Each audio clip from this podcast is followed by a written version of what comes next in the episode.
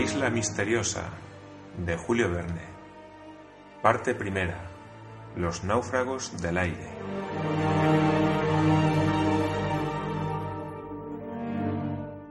Capítulo 16. Buscan refugio para invernar en la isla.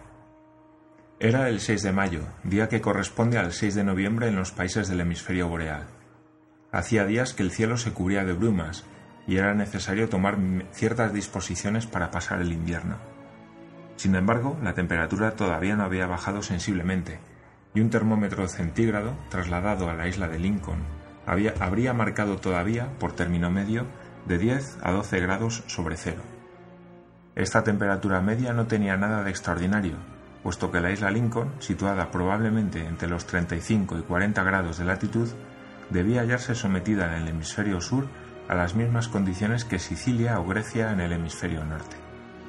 Pero así como en Grecia o en Sicilia se experimentan fríos violentos que producen nieves y hielo, de la misma manera en la isla Lincoln debería experimentarlos en el periodo más riguroso del invierno, y contra esta temperatura baja convenía prepararse. En todo caso, si el frío no amenazaba aún, por lo menos estaba próxima a la estación de las nieves, y en aquella isla apartada, expuesta a todas las intemperies, en medio del mar Pacífico, los malos tiempos debían ser frecuentes y terribles. Debían pensar seriamente y resolver la cuestión de una vivienda más cómoda que las chimeneas. Pencroff, naturalmente, tenía cierta predilección por aquel retiro por el descubierto, pero se hizo cargo de la necesidad de buscar otro. Las chimeneas habían recibido la visita del mar en circunstancias que no se habrán olvidado, y no podían los colonos exponerse de nuevo a un accidente parecido. Por otra parte, añadió Cyrus Smith, que aquel día hablaba de estas cosas con sus compañeros, tenemos algunas precauciones que tomar. ¿Para qué? La isla no está habitada, dijo el corresponsal. Eso creemos, insinuó el ingeniero, aunque no la hemos explorado todavía toda. Pero si no hay en ella seres humanos, temo que abunden los animales peligrosos. Conviene, pues, ponerse al abrigo de una posible agresión, para que no sea preciso que uno de nosotros se quede de centinela toda la, noche para mantener una hoguera encendida. Además, amigos míos, debemos preverlo todo. Estamos aquí en una parte del Pacífico frecuentada a menudo por los piratas malayos. ¿Cómo? exclamó Harbert. ¿A esta distancia de toda tierra? Sí, hijo mío, contestó el ingeniero. Estos piratas son tan atrevidos marinos como terribles malhechores, y debemos adoptar por consiguiente nuestras medidas. Pues bien, dijo Pencroff, nos fortificaremos contra las fieras de dos o de cuatro patas. Pero, señor Ciro, ¿no sería bueno explorar la isla en todas sus partes antes de emprender nada? Eso sería mejor, apoyó Gedeón Spilett. ¿Quién sabe si encontraremos en la costa opuesta una de esas cavernas que inútilmente hemos buscado por aquí? Es cierto, repuso el ingeniero. Pero ustedes olvidan, amigos míos, que conviene establecernos en las inmediaciones de un río, y que desde la cima del monte Franklin no hemos visto hacia el oeste ni río ni arroyo alguno. Aquí, por el contrario, nos hallamos situado entre el río de la Merced y el lago Grant, ventaja que no debemos despreciar. Además, esta costa orientada al este no está expuesta como la otra a los vientos alisios que soplan del noroeste, en el hemisferio austral. Entonces, señor Ciro, propuso el marino, construiremos una casa a orillas del lago. Ya no nos faltan ladrillos ni instrumentos. Después de haber sido alfareros, fundidores y herreros, sabremos ser albañiles, qué diablo. Sí, amigo mío, pero antes de tomar una decisión es preciso buscar, una vivienda construida por la naturaleza nos ahorraría mucho trabajo y nos ofrecería sin duda un retiro más seguro, porque estaría tan perfectamente defendida contra los enemigos de dentro como contra los de fuera. En efecto, Ciro, dijo el corresponsal, pero ya hemos examinado toda esa muralla granítica de la costa y no hay en ella ni un agujero ni una hendidura. Ni una, añadió Pencroff. Si hubiéramos podido abrir una cueva en ese muro a cierta altura para ponernos fuera de todo alcance, ya me figuro en la fachada que mira al mar cinco o seis habitaciones. Con ventanas para darles luz, dijo Harbert riéndose. Y una escalera para subir, añadió Nab. Ustedes se ríen, exclamó el marino sin motivo. ¿Qué hay de imposible en lo que propongo? ¿No es verdad, señor Ciro, que hará usted pólvora el día que la necesitemos? El ingeniero había escuchado al entusiasta Pencroff mientras desarrollaba sus proyectos algo fantásticos. Atacar aquella masa de granito, aun por medio de una mina, era un trabajo hercúleo, y lástima que la naturaleza no se hubiera encargado de la parte más dura de la tarea. Pero Smith respondió al marino proponiendo que se examinase más atentamente la meseta desde la desembocadura del río hasta el ángulo que la cerraba al norte. Salieron pues y con mucho cuidado hicieron la exploración en una extensión de dos millas poco más o menos, pero en ningún sitio la pared recta y unida presentaba cavidad alguna. Los nidos de las palomas silvestres que revoloteaban en su cima no eran en realidad más que agujeros abiertos en la cresta de la misma y en las esquinas irregularmente formadas de granito. Era una circunstancia desgraciada, y no había que pensar siquiera en atacar, en atacar aquella masa con el pico o la pólvora para abrir una vivienda. La casualidad había hecho que en toda aquella parte del litoral Pencroff descubriese el único asilo provisionalmente habitable, es decir, aquellas chimeneas que, sin embargo, se trataba de abandonar. Terminada la exploración, los colonos se hallaban en el ángulo norte de la muralla, donde ésta terminaba por una de las pendientes prolongadas que iban a morir en la playa. Desde aquel sitio hasta su extremo límite al oeste no formaba más que una especie de talud, espesa aglomeración de piedras, de tierra y de arena, unidas por plantas, arbustos y hierbas, e inclinada bajo un ángulo de 45 grados solamente. Acá y allá el granito surgía todavía sobresaliendo con puntas agudas en aquella ribera escarpada. Sobre sus laderas crecían grupos de árboles y una hierba bastante espesa los alfombraba. Pero el esfuerzo vegetal no iba más allá y una gran llanura de arena que comenzaba al pie del talud se extendía hasta el litoral. Cyrus Smith pensó, no sin razón, que por aquel lado debía desaguar el sobrante del lago en forma de cascada. En efecto, era necesario que el exceso de agua del arroyo rojo se perdiese en un punto cualquiera, y aquel punto no había sido encontrado todavía por el ingeniero en ninguna parte de las orillas ya exploradas, es decir, desde desde la desembocadura del arroyo al oeste hasta la meseta de la Gran Vista. El ingeniero propuso, pues, a sus compañeros la ascensión al talud, que tenían delante, y la vuelta a las chimeneas por las alturas, explorando de paso las orillas septentrional y oriental del lago. La proposición fue aceptada, y en pocos minutos Harbert y Knapp llegaron a la meseta superior, siguiéndoles Cyrus Smith, Gedeon Spilett y Pencroff con paso más reposado. A doscientos pies a través del follaje resplandecía a los rayos solares la hermosa sabana de agua. El paisaje era delicioso en aquel sitio. Los árboles, de tonos amarillentos, se agrupaban maravillosamente para recrear la vista. Algunos enormes troncos de árboles, abatidos por la edad, se destacaban por su corteza negruzca sobre la verde alfombra que cubría el suelo. Allí gritaba una infinidad de cacatúas ruidosas, verdaderos prismas movibles, que saltaban de una rama a otra. Parecía que la luz no llegaba sino descompuesta a través de aquel paraje singular. Los colonos, en vez de seguir derechos hacia la orilla norte del lago, adelantaron por el extremo de la meseta con el objeto de llegar a la desembocadura del arroyo en su, en su orilla izquierda. El rodeo que tenían que dar no era más que de milla y media, un paso fácil, porque los árboles muy esparcidos dejaban entre sí un paso libre. Se conocía a primera vista que en aquel límite se detenía la zona fértil, pues allí la vegetación era menos vigorosa que en toda la parte comprendida entre la corriente del arroyo y el río de la Merced. Cyrus Smith y sus compañeros marchaban con bastante precaución por aquel terreno nuevo para ellos. Sus únicas armas consistían en flechas y palos con puntas de hierro agudas, y temían las fieras. Sin embargo, ninguna se mostró en aquel sitio probablemente frecuentaban con preferencia los espesos bosques del sur.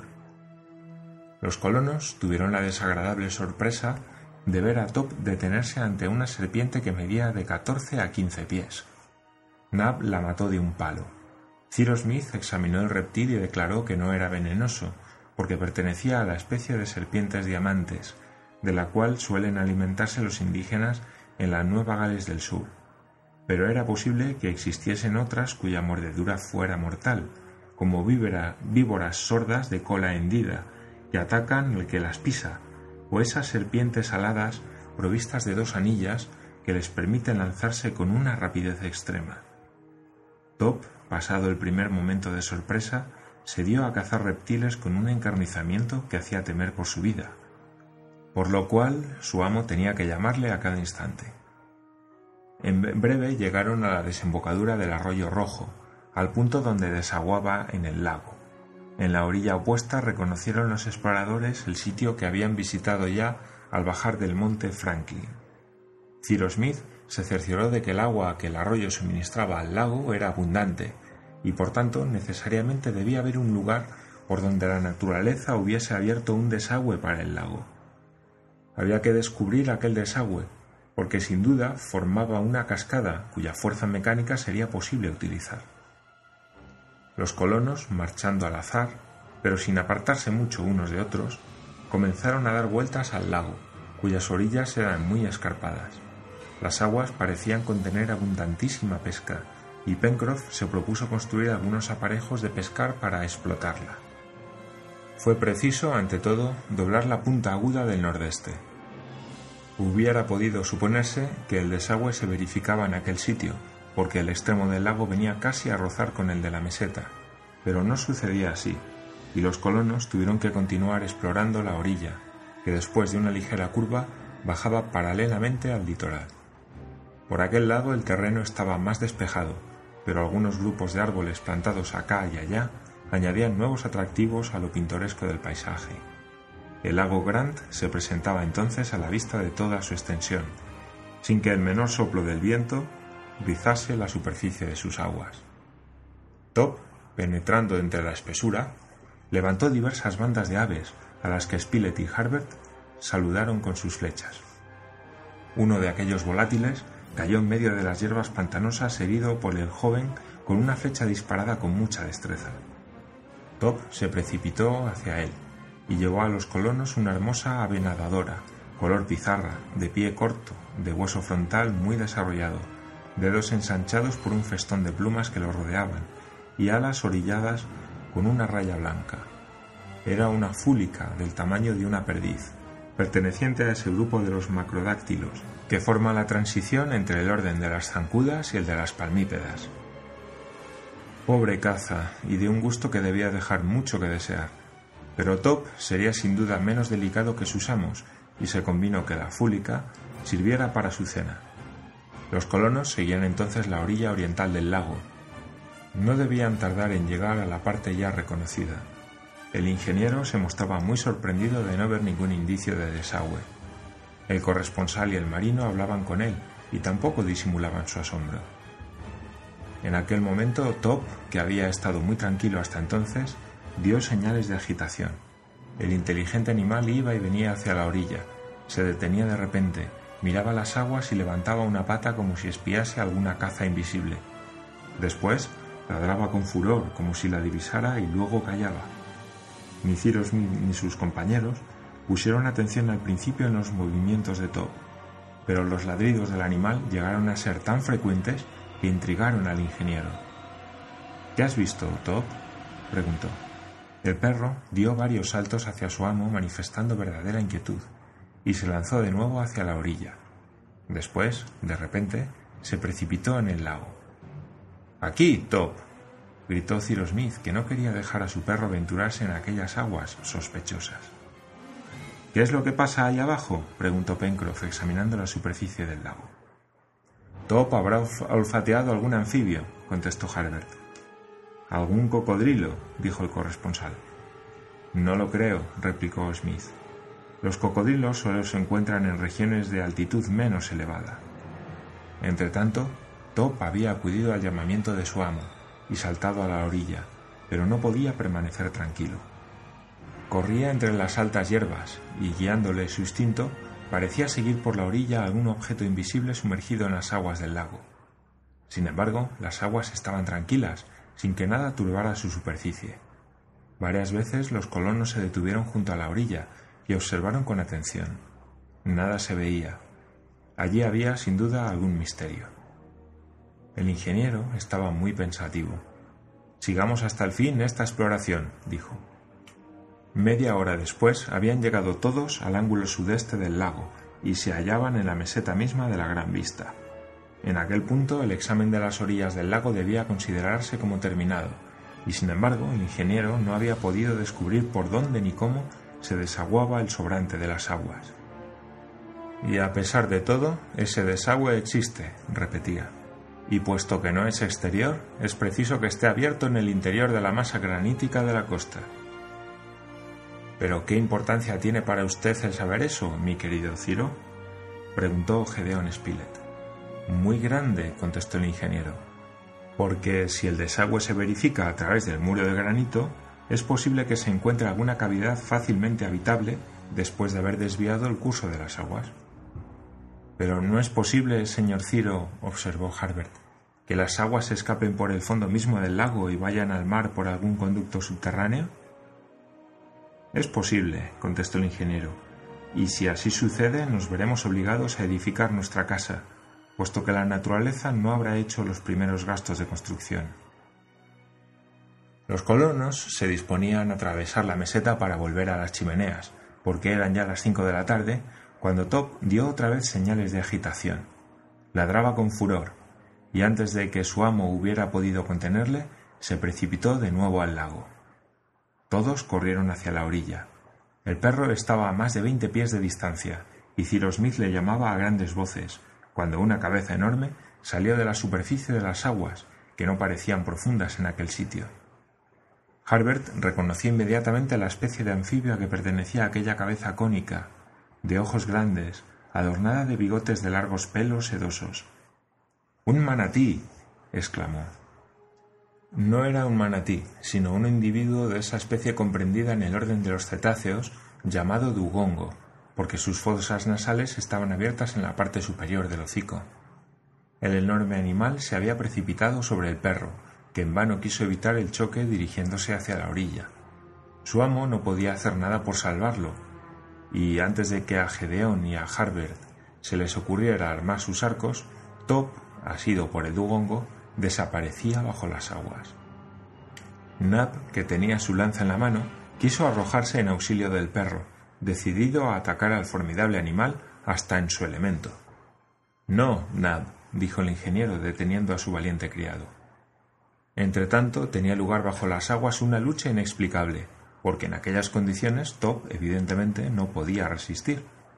Lucha que debía ser terrible por los movimientos de la superficie del agua, Lucha, en fin, que no podía terminar sino con la muerte del perro. Mas, de repente, en medio de un círculo de espuma, se vio reaparecer a Top. Lanzado al aire por una fuerza desconocida, se levantó diez pasos sobre la superficie del lago, cayó en medio de las aguas movidas y pronto llegó a la orilla sin herida grave, milagrosamente salvado. Cyrus Smith y sus compañeros contemplaban el espectáculo sin comprender la causa, y circunstancia no menos inexplicable.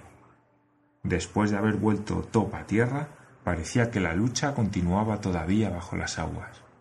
Sin duda, el dugongo, atacado por algún poderoso animal, después de haber soltado al perro, combatía con otro enemigo. Pero aquello no duró largo tiempo. Las aguas se tiñeron en sangre y el cuerpo del dugongo, saliendo entre una sabana escarlata que se propagó anchamente, vino pronto a caer en el ángulo sur del lago. Los colonos corrieron hacia aquel paraje. El dugongo estaba muerto. Era un enorme animal, de quince a dieciséis pies de largo, que debía pesar de tres a cuatro mil libras. Tenía en el cuello una herida que parecía hecha con una hoja cortante. ¿Qué anfibio había podido, con aquel golpe terrible, destruir al formidable dugongo? Nadie podía decirlo, y muy preocupados por este incidente, Cyrus Smith y sus compañeros volvieron a las chimeneas.